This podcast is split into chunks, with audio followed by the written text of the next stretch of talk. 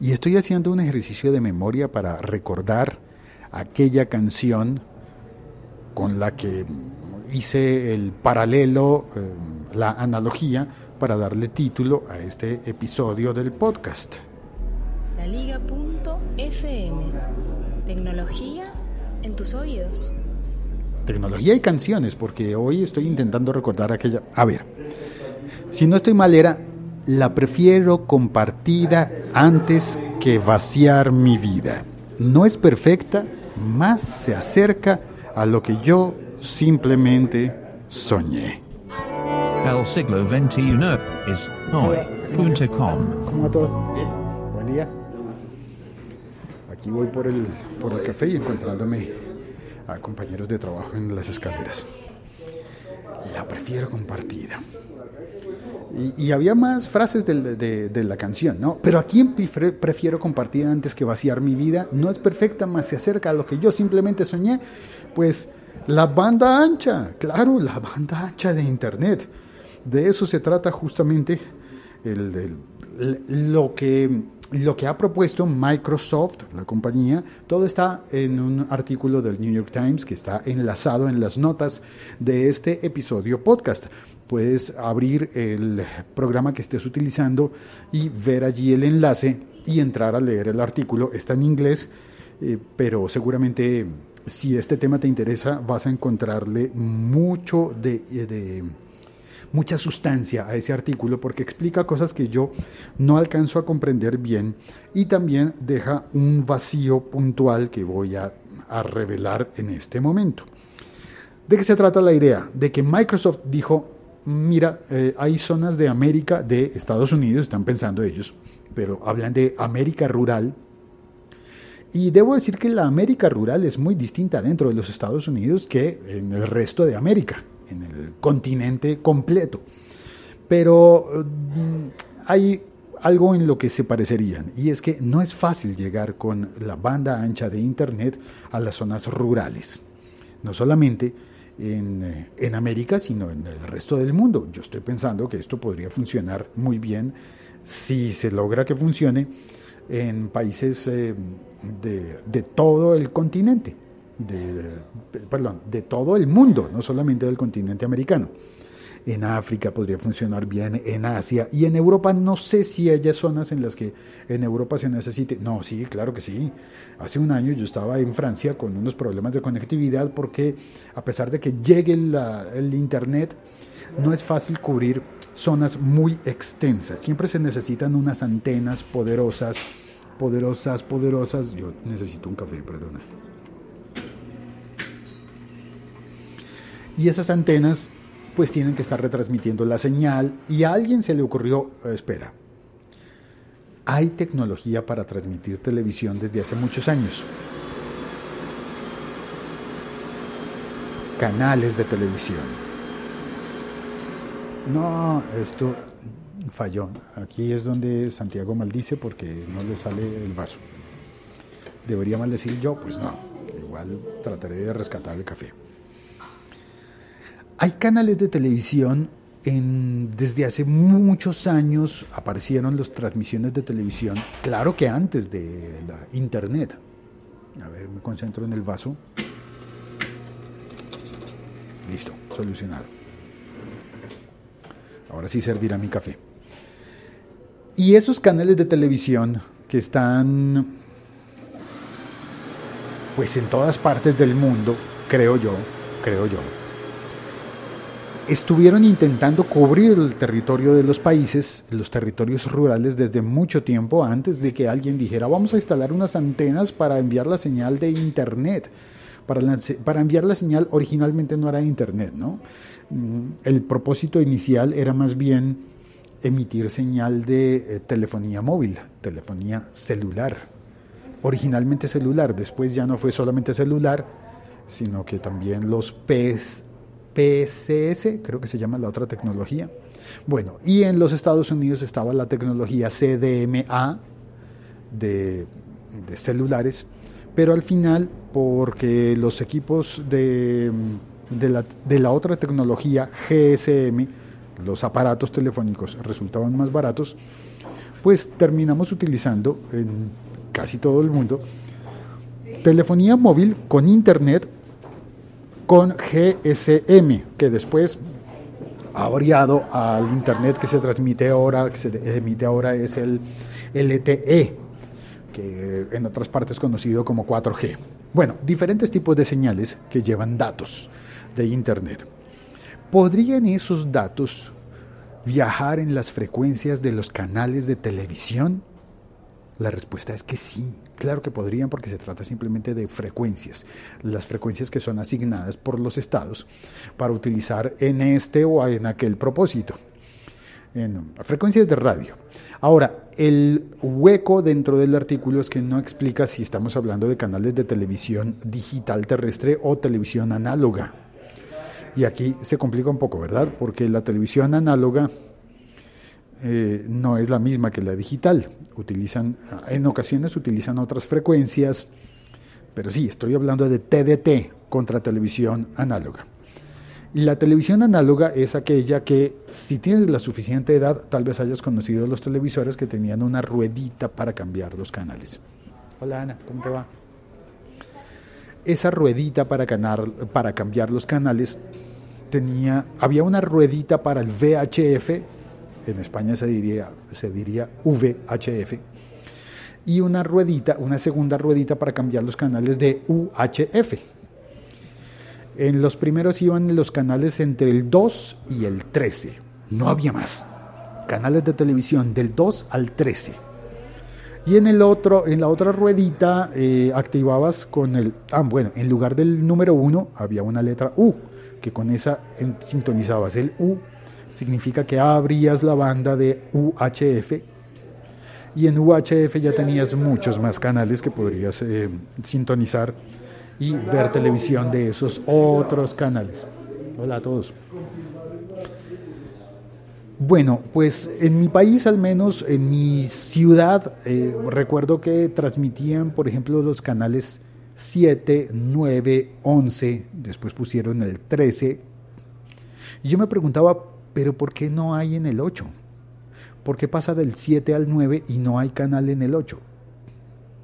La lógica es que esos, esos espacios que había entre canales, de la misma forma que hay espacios entre las emisoras de radio, digamos, eh, empieza con 88.5 y el siguiente 89.5, pero si tú decidieras llenar el espectro total de emisoras de radio, tendrías 88.5, 88.6, 88.7, 88.8 y, y así podrías llenar totalmente el espectro de emisoras de radio análoga. Pero eso no se hace. Se dejan espacios, esto tengo que subrayarlo, espacios en blanco espacios en blanco entre las emisoras de radio y entre los canales de televisión. Esos espacios en blanco, aquí llegó al punto de lo que propone Microsoft, y es convertir esos espacios en blanco en señales de Internet para llegar a zonas rurales. No sé si es una idea maravillosa o es una idea un poco caótica porque caótica porque se ha estado explorando las posibilidades y al parecer, según leí en el artículo, eh, ay, no sé si ya lo dije, gracias a Jean Paul Espina por enviarme el, artículo. Gracias. Em, según estuve leyendo, han estado probando para diseñar aparatos que sean capaces de recibir y enviar señales de Internet en esos espacios en blanco que dejan los canales de televisión no utilizados de televisión, televisión, canales de televisión no utilizados en varios estados de, de, los Estados Unidos, en varios de the states, varios de los estados, em, em, y los equipos, hasta ahora los, los equipos serían como de un costo de mil dólares. Los equipos para recibir la señal de Internet utilizando esas frecuencias de onda que, están en esos espacios en blanco. si te hablaba del canal de televisión análoga 7 pasar al 9 y el 8 no estaba ocupado, pues en teoría es para que haya un espacio en blanco para que no se pise la señal del 7 con el 9. Que hay señal en el canal 7 y hay señal en el canal 9, pues la idea es que en el 8 no haya una señal allí compitiendo y haciendo ruido para que los receptores puedan recibir bien la del 7 y bien la del 9. Ahora, dentro de la televisión digital terrestre, las señales ya son digitales, ya son otro tipo de señales. Hola Silvia, buen día. Otro tipo de señales que mm, en televisión digital terrestre pues se permite tener mm, mejor uso de los datos que se transmiten allí. Por eso, donde había un canal de televisión, ahora puede haber varios con televisión digital terrestre. Se puede hacer un mejor uso de las señales de los datos. Y sin embargo, deben existir todavía esos espacios en blanco que Microsoft quiere utilizar para enviar Internet a las zonas rurales alejadas. Eh, se utilizarían antenas de transmisión de, de televisión con más bajo poder y eh, podría esa señal llegar todavía más lejos de lo que llega la señal que se emite con antenas tradicionales de las compañías de telefonía móvil. Y entonces surgen varias preguntas. ¿Será que Microsoft quiere convertirse en un proveedor de Internet? O que simplemente querría, eh, no sé, contribuir de la misma forma en la que se supone que Facebook hizo unos planes para llegar con Internet a zonas alejadas en la India, o serían, no sé, planes como el del famoso drone de Google, que un dron estaría permanentemente en el aire llevando señal de internet a zonas también alejadas. Fíjate que es curioso que Facebook, Google y ahora Microsoft, hola Iván, buenos días. Y ahora eh, Microsoft estarían pensando en eso, en llegar a más personas con las señales de internet. Y lo curioso es que no estamos hablando de ATT o de mm, se me olvida cómo se llaman las otras compañías que prestan esos servicios dentro de los Estados Unidos, porque la noticia de esta tecnología que se estaría explorando por parte de Microsoft ocurre en los Estados Unidos. ¿Sería viable o no? Obviamente, los primeros en protestar son los canales de televisión es lógico que los canales de televisión digan, espérate, espérate, ¿qué vas a hacer con la señal? No, no, no me alteres la señal, que la gente me está viendo mis contenidos de televisión. Y si tú te pones a transmitir en los espacios en blanco, esos white spaces que hay entre un canal y otro, puedes generarme interferencia y hacer que mis contenidos de televisión no lleguen de la misma forma y eh, se me, no sé, se puede acabar con fallas en el servicio existente de televisión.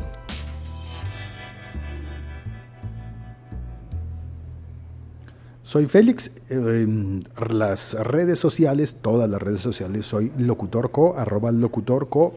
Puedes escribir tus mensajes, tus comentarios eh, a este episodio en la plataforma en la que lo estés oyendo. Y también te propongo que lo compartas a través de Twitter, a través de Facebook y que mm, si quieres dejar un comentario extenso, si tú sabes mucho sobre este tema y puedes aportarnos, por favor deja el comentario en el siglo 21 es hoy.com. El siglo 21 es hoy.com. Allí se van publicando los episodios y queda una, una publicación para cada uno de, los, de los capítulos, de los episodios, y puedes dejar tus comentarios extensos. Allí no hay límite de los 140 caracteres de Twitter ni nada de eso. Bueno, si lo, si lo compartes por Facebook, también te sugiero poner una nota, pon un comentario tuyo, como, como lo hace, por ejemplo, Helen Red Velvet. Ella es experta en hacer eso y le agradezco. Creo que pasó por aquí, por el chat. Así que voy a saludar a las personas que están en el chat. Al chat se llega a través de la aplicación Locutor Co o a través de la plataforma de Spreaker. porque la emisión en directo la hago en Spreaker y Spreaker se encarga de convertir esto en podcast, que lo puedes oír luego en el siglo 21 soy.com. Está Diego de la Cruz. Gracias Félix, no conocía los significados de esas rueditas en los televisores antiguos. Sí, muy viejo, ¿cierto? Pelé el cobre por lo viejo que soy. Helen dice, el apoyo de inversores podría ser clave para este proyecto, ya que a pesar de las oportunidades de esta tecnología, existen en Estados Unidos. También dice Helen, algunas cadenas televisivas no estarán de acuerdo con el plan de Microsoft y argumentan que la instalación de dispositivos en espacios en blanco podría tener consecuencias negativas para la señal de otros canales, claro, de los canales vecinos. Eso normalmente cuando hay un ruido que viene, que procede de la señal vecina, se llama, si no estoy mal, se llama crosstalk, como, ah, como charla cruzada o habla cruzada. Y pasa cuando, cuando alcanzas a oír o ver fragmentos o vestigios de la señal del vecino. Es como si vives en un apartamento y alcanzas a oír lo que ocurre detrás de la, de la, de la pared del vecino. Aunque parte, ah, curiosamente, parte de, de la ventaja que tendría esta modalidad de emitir internet en canales de televisión no utilizados está en que la señal sería capaz de atravesar, de atravesar muros. La señal de radio que llevaría los datos de internet atravesaría muros más fácilmente de lo que lo hace ahora. De manera que pasa como cuando tienes una, una llamada telefónica en un teléfono móvil, celular, y hay un punto en el que no hay cobertura, pero curiosamente de televisión sí hay cobertura. La televisión sí llegaría mejor allí. Bueno, también es que le ayudamos con antenas, ¿no? Entonces creo que si se utiliza así, el hecho de que una casa tenga una antena receptora de televisión ayudaría muchísimo porque recibiría televisión e internet. Eso estaría muy bien. En el chat también dice Helen, para mí serán caros, sin embargo. La iniciativa es una de las más avanzadas y podría acabar con la brecha digital en Estados Unidos. Ahora, brecha digital en Estados Unidos, eso visto desde Latinoamérica nos hace parecer que es un chiste, ¿no? Brecha digital en Estados Unidos. Brecha digital la que tenemos nosotros, caramba.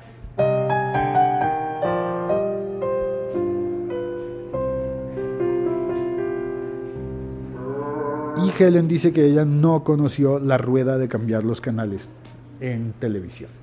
Era pesada. Ya llegó Javier. ¿Qué más y la de sintonizar. Ah, sí, espere, había, porque la rueda tenía una palanca de manera que uno podía agarrarla con los dedos y se iba cruz y se iba girando. Pestaña. Sí, como una pestaña de agarrar una manija y entonces girabas la rueda, clic, clic, clic, clic, o tac, tac, bueno, fuerte. Cualquiera que sea la. La una, no, ese era, ese era el reloj, el que sonaba ah, clock, clock. Pero además había una rueda exterior para sintonización fina. O era fina, la margarina. Uy, eso sí es viejo. O era. Eso sí es viejo y solamente se entiende en Colombia. Ya llegó también Santiago, llegó a cantar la fina. Eh, otro botón o era la arandela, el, el, la arandela base del botón de cambiar canales, el botón, El, el, botón de la rueda de girar para cambiar los canales tenía una rueda exterior alrededor, sí. alrededor que utilizabas para hacer el, la sintonización fina, es decir, podías sintonizar, claro, eso es análogo, entonces eh, la frecuencia que esté en el canal 7 y si te faltó sintonizar un poquito, girabas esa rueda exterior. De la misma forma que si alcanzó usted a conocer una máquina de Betamax. Yo tuve Betamax. ¿Usted tuvo Betamax? Yo tuve Betamax. Qué viejo, Javi. Sí, yo sé. El Betamax uno ponía la cinta y además tenía un botoncito para una cosa que llamaban tracking, que era como para... una arandelita sí, que era para, para lo mismo, para mover la cabeza lectora de la cinta más hacia arriba o más hacia abajo para que supuestamente leyera mejor la cinta, pero nunca se leía pero bien. Fue la misma cinco rayas blancas abajo. Las, no, las rayas blancas eh, se veían, oiga, sí se veían unas, unas rayas blancas que podría ser que, la, que el cabezal lector de Betamax estaba sucio Sí. O que simplemente la cinta... ¿Qué ruido hacían esas máquinas para cuando uno le ponía el cassette? Cuando uno? Súper ruidosas. Sí, eso, es Puro touch. Helen dice, yo no conozco sino No, televisión yo tuve- con yo no tuve control. ese beta. Me hubiera gustado tener Claro, ese es que no tenían control remoto. Esos televisores antiguos no tenían control remoto. Por eso tenían esa rueda. Eso era imposible de mover con un control remoto. Había que ir hasta... Había que tirarle el control remoto muy duro. Ya luego salió en el VHS y el VHS ya te hacía autotracking. El VHS mm, Ya te hizo, ya te hacía el autotracking. autotracking, ya no había que Tuve un tío que moverle. tuvo Tamax de ese. Uy, El qué beta era mejor que el VH, pero el VH se llevó el beta porque el, B- porque el beta solo. Qué tecnologías tan cassettes- antiguas. No saben que ya me estoy deprimiendo. cassettes de, de menos de una hora. No, solo de una hora, perdón. Y, ve, y, beta, y sacó en más de una hora. 90 y usted no podía grabar. no. Si había películas completas en casetes Pero- de Betamax, sí, claro. pero las que usted alquilaba, Largometraje. Pero las que usted alquilaba, o Ah, ya sí. estaba ya venía lista. Si usted compraba un cassette virgen de beta, solo, solo, solo tenía traía 60 60 minutos. minutos. Pero uno lo podía poner a velocidad más lenta. Ah, Ah, ¿verdad sí, que lo sí, podía sí, grabar sí, en, sí. en SP En otra- o o en- o en en, otra vaina, o en sí. EP? Creo que O era. en También pasaba- eso también pasaba en VHS. eso también pasaba en long VHS. play. SP o en EP. Uy, qué viejo se Pero eso, pero eso creo que fue solo de. VHS, porque beta no permitía eso. Las dudas de lo viejo que estoy.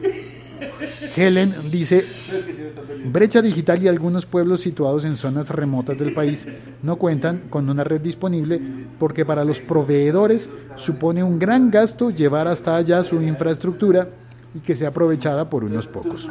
Claro, los proveedores privados obviamente están interesados en llegar a las zonas donde es rentable tener clientes, muchos clientes, que justifiquen que pongas una antena o que llegues hasta ese lugar. Bueno, me voy a poner a hablar de cosas antiguas con mis eh, compañeros y me despido. No mentiras. No, ya no quiero hablar de cosas más antiguas, quiero hablar del futuro.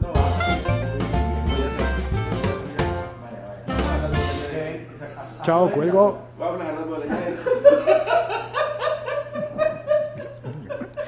Dios mío.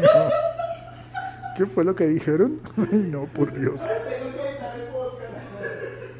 Chao, cuelgo.